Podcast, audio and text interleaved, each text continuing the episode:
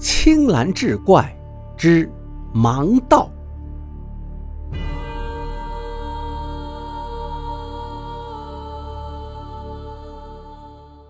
范捕头转天起了个大早，来到陶然亭等候盲叟。至夜也不见此人前来赴约，这才明白是被对方骗了，心中暗恨：我这好心好意全被那老贼当做驴肝肺了。你说你涮羊肉还能蘸着芝麻酱吃，涮我一个当差的又有何用啊？正所谓冤家路窄。过了三五天，范捕头又在街上遇见了盲叟。他上前责问对方那天为何爽约。盲叟却道：“我当天等你不来，只好自己找上门去。听得你夫妻二人酣眠熟睡，因此未予惊动。所有药盐以及酬谢之物，皆已放在你家床榻之下。你若不信，回家一验便知。”范捕头愕然心惊，急匆匆回到家里，果然看见床底下插着一柄利刃，旁边放了一个袋子，里面有十根金条，还有一封密函。他打开密函，诵读内容，顿觉冷气侵肌，透胆生寒。王叟在信中写道：“老夫行径既被辱窥破，本该杀你灭口，但念及尚无深仇大恨。”不想多造杀业，所以留下金条十根，筹报魏宣之会。今后休问此事，彼此互不相亲。你若心生歹念妄想，当以此利刃为鉴。范捕头是又害怕又恼恨，从此对这些事守口如瓶，不敢泄露只言片语。可是京城里被盗的人家越来越多，官府怪罪捕盗衙门办案不力，杖毙了许多的差役。此时有江南两省的饷银运抵户部，那银子都被打成了元宝，十二个装成一鞘，这就是古时所称的黄杠。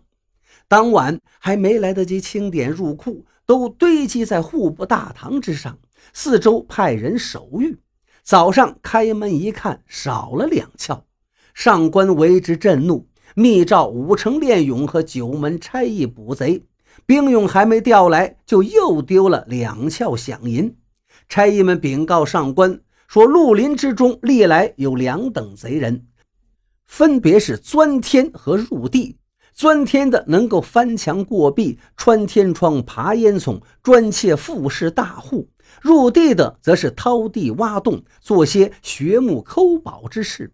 如今库银失窃，与京师今年发生的窃案相同，必是飞檐走壁之人所为，须于高处截制。倘若只把住前后门户，根本防不住。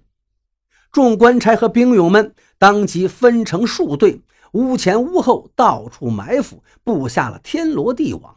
范捕头也在其中。跟着一伙人各持器械，守在附近屋顶上等候贼人现身。当晚月黑风高，忽见一盲叟胯下骑着铁杖，左右两臂各夹一鞘库银，形如鬼魅般从月下飞过墙头。众差役见之，无不大骇。一愣神的功夫，老叟已从伏兵身边飞过。屋顶有个差役善使铜鞭，当即抡鞭击去。铜鞭打在铁杖上，立时折成两截。那差役也被震碎了五脏，口中鲜血狂喷，翻身从屋顶栽下。另有一名差役手持双锏，也在一旁奋力阻截，一剪打在对方手臂上，使那盲叟遭剪伤坠地，差役自己则被掉落的铁杖压断了两腿。范捕头自从上次遇到盲叟，推测此贼有妖术邪法，就每天都把妻子的天鬼布带在身上，以防不测。据说这能破妖法。此时他见盲叟跌落在地，放手丢掉了银鞘，拾起铁杖准备逃走，心想再不出手更待何时？于是投出天鬼布，正照在盲叟头上。那盲叟惶然不知所措，被四面八方围上来的兵勇一举擒获。经过严刑审讯，盲叟对京中大案悉认不讳，但被问及同党下落，则至死不招。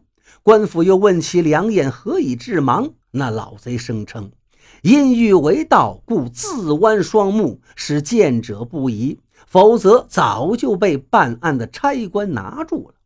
不久后，这盲叟就被押赴菜市口处以极刑，但是至今也无人知晓他的身份来历。